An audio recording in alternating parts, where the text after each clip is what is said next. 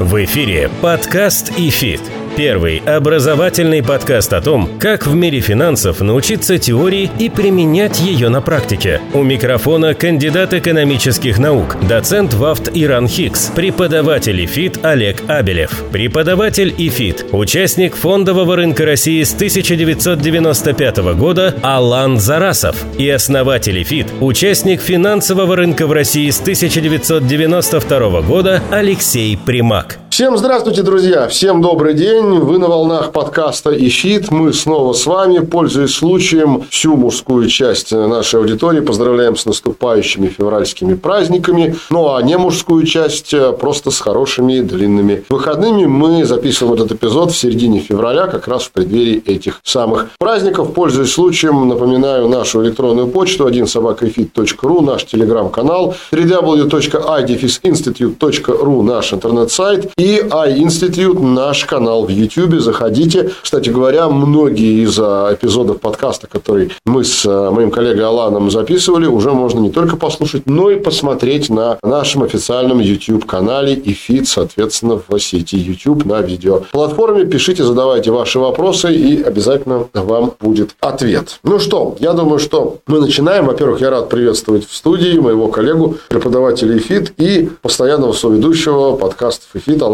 Зарасова. Алан, привет. Привет, Олег. Ну что, я предлагаю начинать. И, честно признаться, вот все то время, что я ехал сюда в студию, готовился к этому эпизоду, я, наверное, никогда с таким удовольствием не летел в студию писать подкасты ИФИТ, потому что у меня опыт на финансовых рынках достаточно большой. И, в принципе, о каком-то финансовом инструменте я худо-бедно что-то слышал, что-то знаю. Могу выразить свое экспертное мнение, сформированное каким-то длинным периодом времени. Полгода, год. Но сегодняшняя тема меня ставит в ступор. И это хорошо, потому что я присоединюсь к сонму слушающих и буду от лица их тебя мучить и пытать, Алан. Мы сегодня говорим, и вы не ослышались, дорогие слушатели, об инвестициях в кладовки, а именно в кладовые. Ну, их по-разному так называли. Сама этимология слова «кладовка», видимо, как-то относит нас к такому прошлому э, тяжелому времени, когда нужно было где-то самое сокровенное хранить, именно клад. И вот, видимо... Ну, клад, видимо, однокоренное. Да, видимо, да, класть, клад, вот там именно в тех самых кладовках, которые являются часто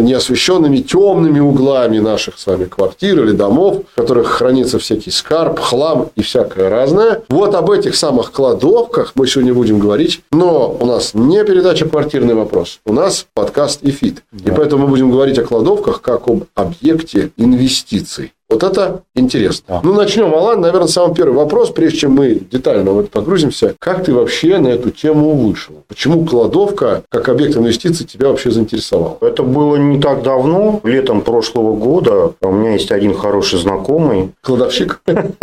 Нет, он юрист. Окей. Э, и у него что-то там, я не знаю, с машиной было. Он попросил меня перевести какие-то его стройматериалы, он делал ремонт в квартире, из кладовки. Он там хранил. Ну, там плитка, еще что-то. Я приехал, мы туда зашли. Я в первый раз увидел в жилищном комплексе э, кладовые помещения, где люди хранят свой инвентарь. Кто что, кто стройматериалы, кто э, там коляски, велосипеды, колеса. Вот. Но, как выяснилось, там можно еще хранить свой инвестиционный потенциал. Да. И я у него поинтересовался, как, что это такое, это все собственность или аренда. Ну, вот это как-то все закрутилось, и сейчас я вот в конце прошлого года вернулся к этой теме, я вот ее начал усиленно изучать на предмет того, может быть, туда инвестировать, ну, давай, да, давай тогда начнем по порядку. Прежде чем мы начнем говорить о каких-то деталях, давай в общем и целом. Сам механизм получения дохода от кладовок. Я просто пару слов о том, почему эта тема возникла, и я ее тебе предложил. Давай. У нас был подкаст про недвижимость, по-моему, первый после новогодний, да, подкаст. И мы там разделили его на два. Это финансовые инструменты паи и, собственно, недвижимость, которую можно сдавать в аренду. И одним из минусов у нас был вот этого вот непосредственного инвестирования, то, что большая капиталоемкость. Сразу в один объект много денег, несколько миллионов. Это был минус. И вот, на мой взгляд, выход такой для тех, кто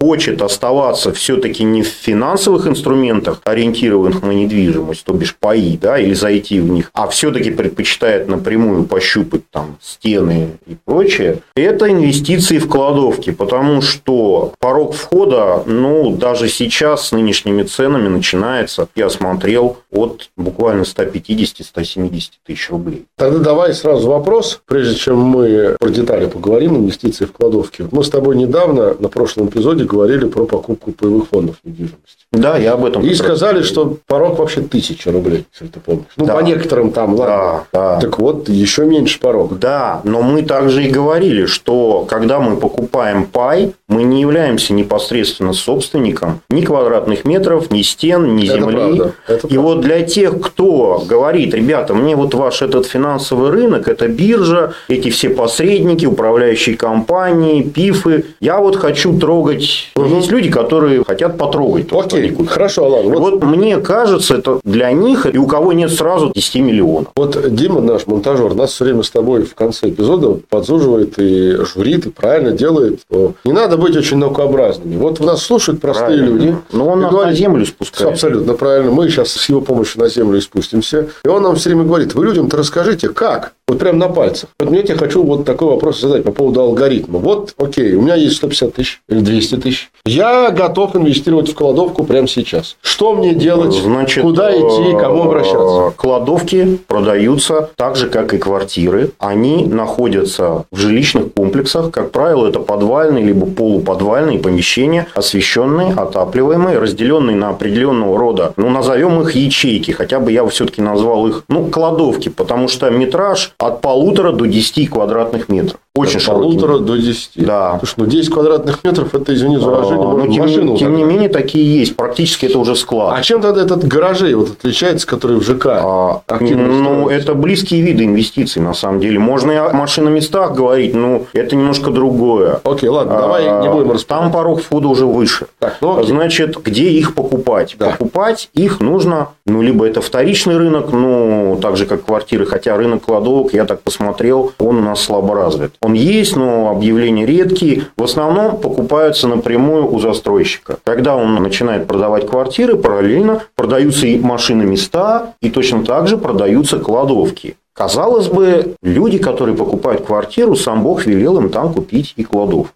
Так. Но не все так просто, потому что мы знаем, какой у нас рынок недвижимости, по крайней мере в Москве. Люди покупают в ипотеку, люди не богатые в основном покупают квартиры небольшие, это покупает молодежь, студии 30 метров, даже меньше говорят, есть студии, там ну, максимум 40 метров, 45. В таких квартирах нет ни подсобных помещений для хранения, нет, по-моему, даже лоджий сейчас. Квартиры маленькие. Туда въезжает какая-то молодая пара, они взяли в ипотеку эту квартиру, денег лишних нет, все как бы посчитано в обрез. Дальше начинают жить, появляется ребенок, они начинают обживаться. И- То есть покупать им сразу кладовку просто не на что. И 200 тысяч рублей для них тоже деньги. Я так понимаю, кладовка это от 200. От, да, совершенно верно. Ну, 10 Это квадратов. минимальный метраж полтора квадрата. Да, и, кстати, полтора квадрата – это не так мало. Я тоже думал, что туда можно впихнуть. Оказывается, если высота там 2,5 метра, Тогда нужно говорить не о площади, а скорее об объеме кладовки. Да, ну, на самом деле для людей проще все-таки квадратные метры, потому Не- что нежели кубические. кубический сейчас перейдем. Все-таки, да, я тоже с этим мучился и неделю пытался понять, как же мне проще. Ага. Квадраты проще. Подкаст и фит. Хорошо. Значит, въезжает молодая семья, 200 тысяч рублей, то есть все просчитано, посчитано. Для них это сейчас не задача еще купить кладов. Дальше они въезжают, у них появляется ребенок, коляска, машина, санки и прочее, прочее, прочее. Они начинают понимать, что это все надо где-то хранить.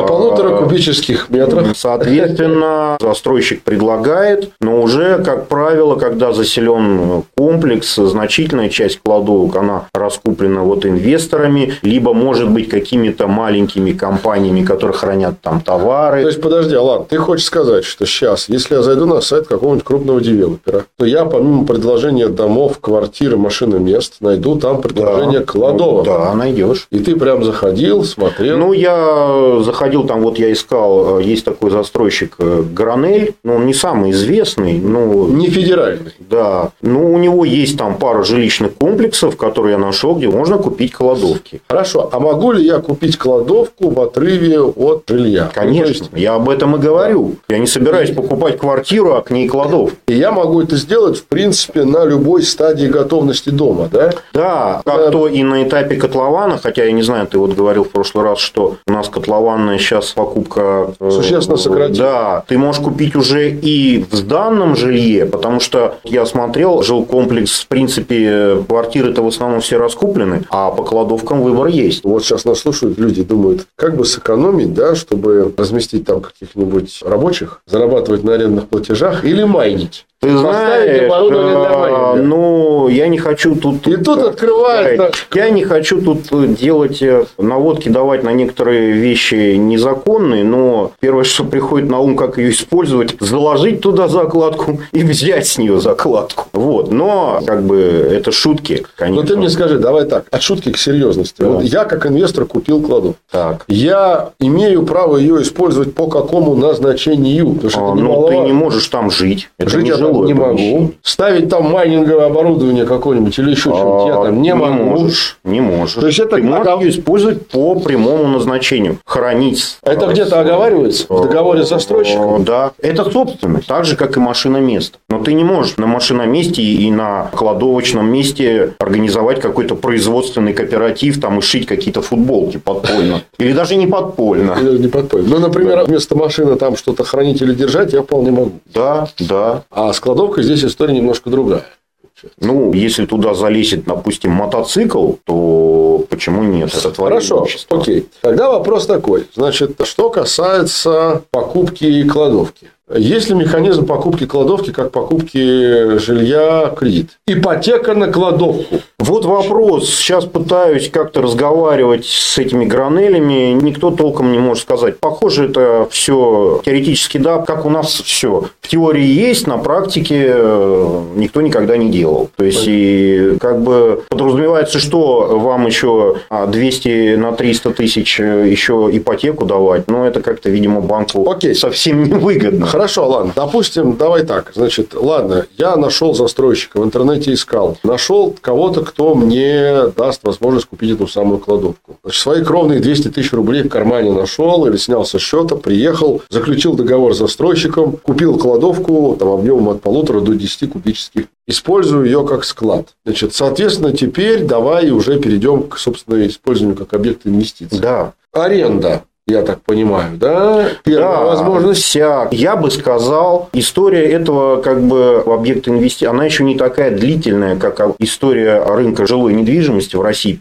Есть два источника дохода. Это рост цены и сдача в аренду. Так вот, мы пока не можем говорить, и это на самом деле вот меня, в общем-то, тоже несколько останавливает, о какой-либо истории да, этого вопроса, потому что началось это всего несколько лет там назад, буквально 5 лет назад. И не так много, в общем-то, даже в Москве это все понастроено с кладовками. Еще каких-то 10 лет назад жилые комплексы сдавались без этих кладовок. Ну, их просто не строят. Да, это пришло всего несколько лет. Поэтому, к сожалению, Хорошо. понять, как растет со временем кладовочная недвижимость, крайне тяжело. Поэтому основной момент – это, конечно, сдача в аренду. И вот, тут возникает, да, много, наверное, вопросов. А значит, какой алгоритм? Я заключаю просто договор с арендодателем и должен как-то уведомить э, застройщика? Или после того, как я купил у него кладовку, застройщик... Все то же самое, как с жильем, я а, так понимаю. Да. То есть, и по идее налогообложение все то Какие же самое. нынче на рынке арендные ставки? Вот, э, понимаешь, это тоже один из моментов, которые меня привлекли. Потому что сдача квартиры в аренду, у меня этот опыт был, она не приносит э, сколько-нибудь приемлемой, на мой взгляд, доходности. Вот слово, на мой взгляд, оно тут ключевое. Знаешь, да. что хорошо русскому-то немцу смерти. Может быть, кого-то и хорошо. Ну, Это может быть, может быть. Видимо, я не настолько профессиональный инвестор в недвижимость. Видимо, если заниматься это все-таки я ценнобумажник, да, по своей своей профессией. Если заниматься этим профессионально, подбирать объекты, да, и э, как бы, возможно, эта доходность будет совсем другой. Например, в нежилой недвижимости, мне кажется, она другая. Но там и порог входа другой. Случайно нету боевых фондов на кладовке? Фонд на складскую есть, сделал? на кладовке нет. Ну, надо, кстати, поискать. Я не находил, но, но на складскую есть. Ага.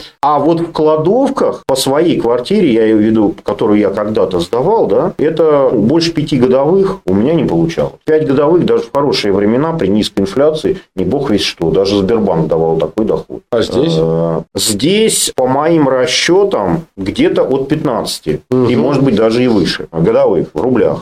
Подкаст ИФИТ.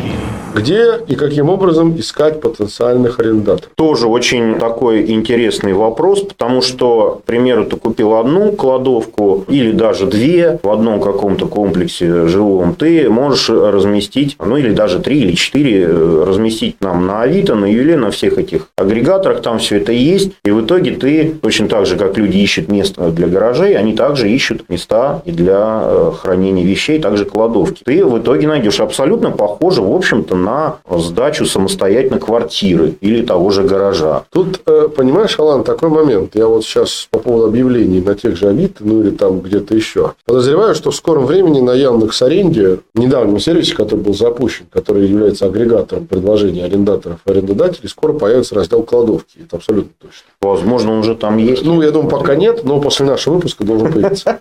Но я, собственно, чего хотел сказать. Я хотел сказать, что если мы сравниваем, например, жилую недвижимость, недвижимость мы сравниваем ИЖС, так называемое индивидуальное жилищное строительство, дома, или производственную недвижимость, всегда есть какие-то ориентиры, которые на цену влияют. Ну, там, для жилой недвижимости. Время ходьбы пешком до метро, условно этажность. Угу. Первый, последний, грузовой лифт, наличие школ. Ну, много. Хорошо, с жилой квартирой понятно. Тут другая история. Я тут жить-то не собираюсь. Я даже там появляться, может, буду раз в полгода или в год. Какой набор факторов, который влияет на цену кладовки? Вот это интересно, потому что факторы спроса на жилую недвижимость, ну и даже на нежилую, они более-менее понятны для офисов, для производственных помещений, для жилых квартир и для домов. Вот для кладовок. Как я понимаю, хотя и повторяюсь, я тут начинающий инвестор. Потому что здесь явно, извини, а... да, сейчас договорю, явно, значит, продолжительность пешком ходьбы до метро, наличие детских садов, этажность, это вообще никакой роли не играет. Но ну, что-то же должно но, влиять. Ну, во-первых, все-таки влияет расположение самого ЖК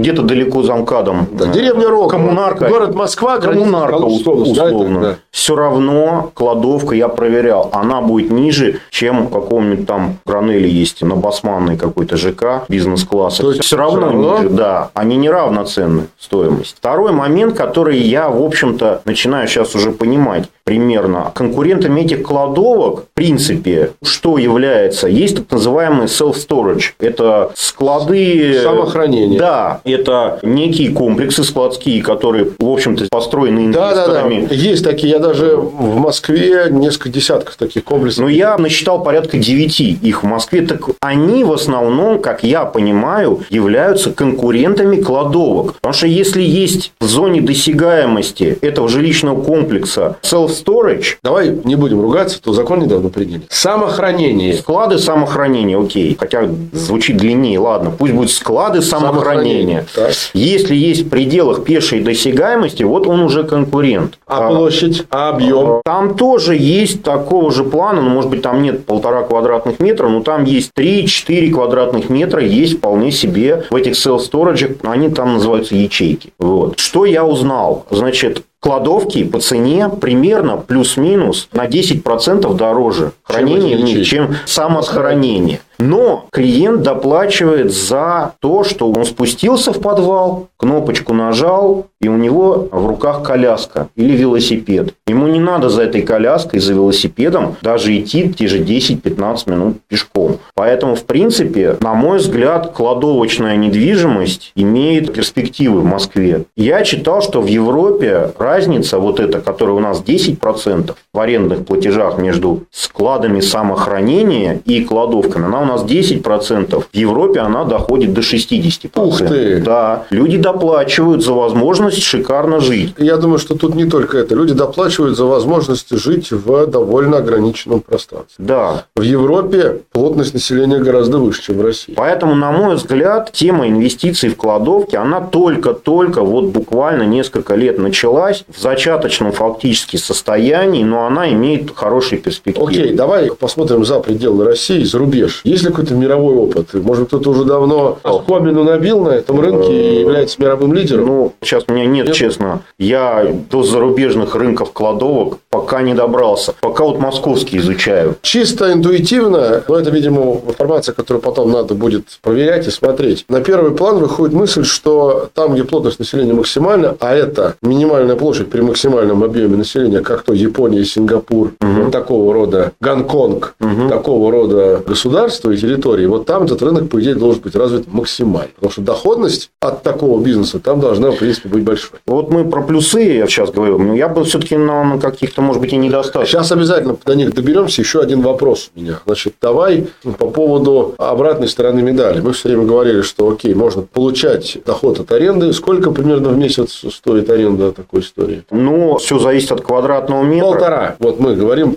А В среднем а, в пределах Москвы квадратный метр аренды стоит от полутора до трех тысяч. Вот грубо. в, В месяц. в месяц. То Это есть, квадратный метр. то есть, если меня полтора кубических метра кладовка, я могу в месяц тысяч шесть рублей. Ну, 6 это многовато. Четыре. Я думаю, 5. Пять. 5 тысяч. Вот. И кладовка такая будет тебе в среднем стоить, ну, наверное, 1250-270. 250. Смотри, 5 тысяч в месяц. Я заплатил, значит, в год 60 тысяч рублей я на аренде заработал. Да. И Вот за 5 лет она у тебя окупает. Все бы так, да не так. А теперь я как раз и что это тебя спросил-то? Я не просто так спросил. Давай теперь о затратах. Значит, мы когда покупаем жилье и сдаем его в аренду, ну, как ты договоришься с арендатором? ЖКХ оплачивает арендатор, либо собственник. Это договоренности, да? Да. Ну, как правило, арендатор там, чаще всего.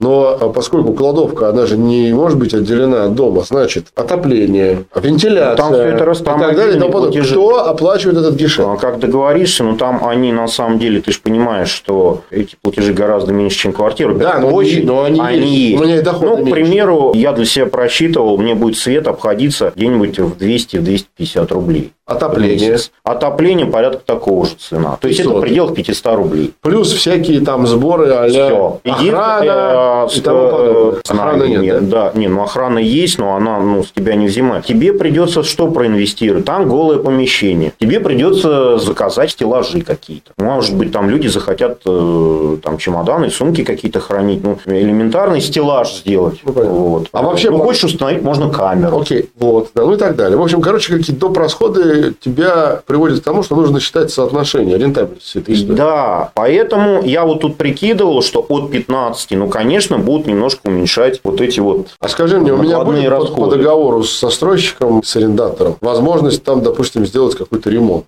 в этой кладовке? Я вообще имею право, это же собственность. собственность. То есть, всё, что собственность, угодно. Да, ну, если ты хочешь там кафелем все элитным Да, ради бога. поставить там итальянскую мебель, Но хранить там, условно говоря, какие-нибудь пиротехнические средства реально нет, не нет, разрешено. да. Подкаст и фит. И последний из разряда расходов, наверняка ко мне будет наведываться разного рода надзор. Пожарный огнетушитель, как у нас в гаражах, извольте иметь. Погор какой-нибудь. Я это все видел, висит не в каждой кладовке, это висит все в управляющей компании. э, Вот. И мы подходим к самому интересному. Должен ли я и обязан ли я как собственник заключать договор с управляющей компанией? Я же могу вообще без управляющей компании сам платить. Благо, расходы небольшие. Либо это так же то же самое, как в квартире. Хочешь так, капремонт, хочешь так. отчисления ежемесячно извольте платить за кладовку на счет регионального оператора или нет? Вот капремонт часто, кстати. Вот. Вот я вот для этого, Вот. э, в частности, может быть, даже вот наши зрители, слушатели, да, для меня, честно, тема новая. И вот даже вот такие мелочи, они на самом деле, которые не мелочи. Ну, Дьявол кроется в мелочах. Э, Да, они очень могут быть интересны. Поэтому, если у кого-то есть уже опыт эксплуатации, опыт этого бизнеса, я был бы лично очень доволен и рад, если бы вы оставили какие-то комментарии комментарии э, на эту тему. Я, на самом деле, Алан, тебя не просто так завалил вопросами. Я показываю, что просто, с одной стороны, вроде бы мы посчитали доход, сравнили с стоимостью этой кладовки. И так все хорошо сложилось со сроком окупаемости, но, на самом деле, затрат может быть довольно много. Я подозреваю, что они будут. Какие-то мы еще не назвали. А, Поэтому это такая важная вещь, просчитать ну, все затраты. Ну, вот я бы хотел все-таки явные минусы, явный минус, точнее, один, который я для себя вижу, я пока вот не понимаю. Я еще про один минус. Про еще одну затрату сейчас вспомнил. Алан. Налог.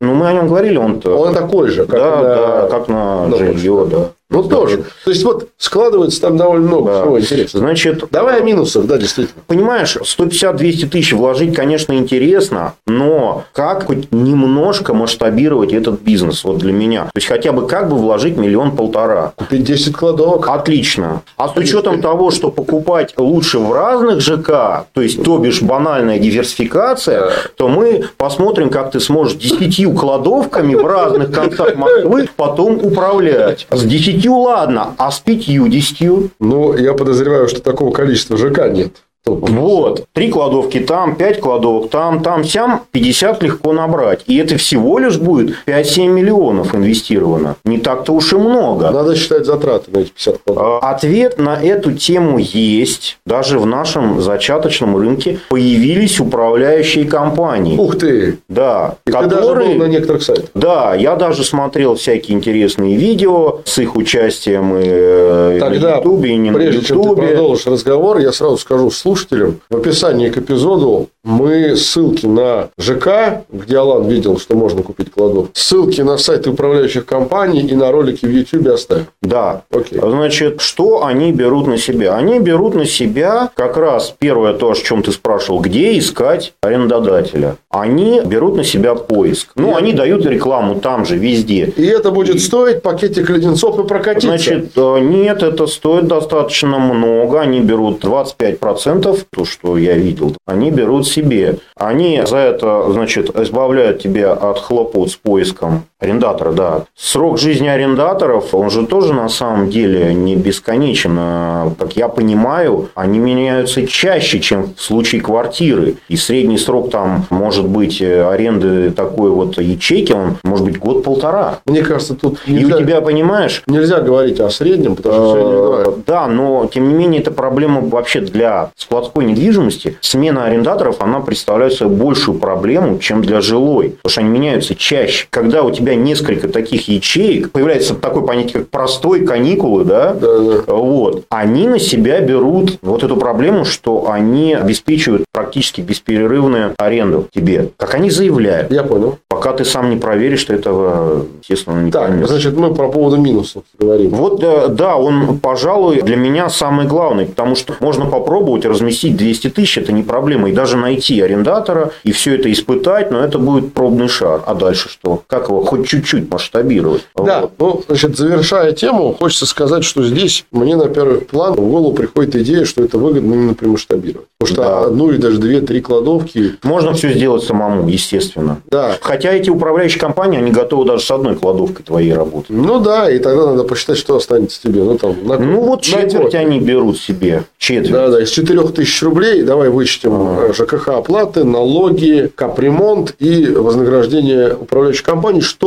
А и Б сидели на трубе. Что осталось? Никто не знает. Поэтому, мне кажется, на мой взгляд, эта история сугубо масштабируемая.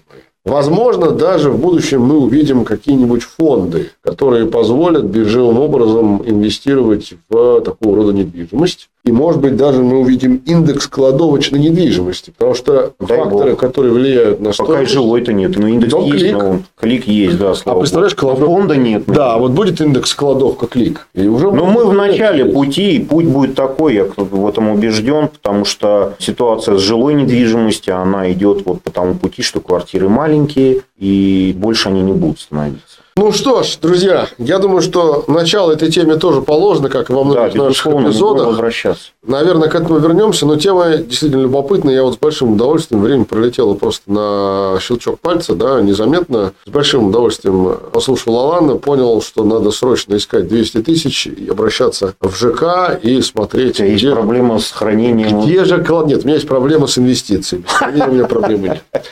На этом все. Меня зовут зовут Олег Капелев, www.adefиsinstitute.ru наш сайт, dinsobakafit.ru наша электронная почта, телеграм-канал и, конечно, наш канал на YouTube, институт, заходите, скоро и нашу замечательную беседу про кладовки вы там тоже увидите со мной в студии. Рынок зарождающийся кладовок как объектов недвижимости в России, и со мной обсуждал мой коллега по эфиту Алан Зарасов. Алан, спасибо тебе большое. Спасибо тебе. Ну, а вы, дорогие слушатели, не примените возможностью и воспользуйтесь ею. Послушайте наш первый в этом году эпизод про недвижимость. Там, конечно, не про кладовки, там про более традиционные объекты недвижимости, как возможность инвестиций, но, думаю, от этого будет не менее интересно. На этом все. До встречи на волнах подкаста «Фит» в будущих выпусках. Обязательно услышимся. Пока.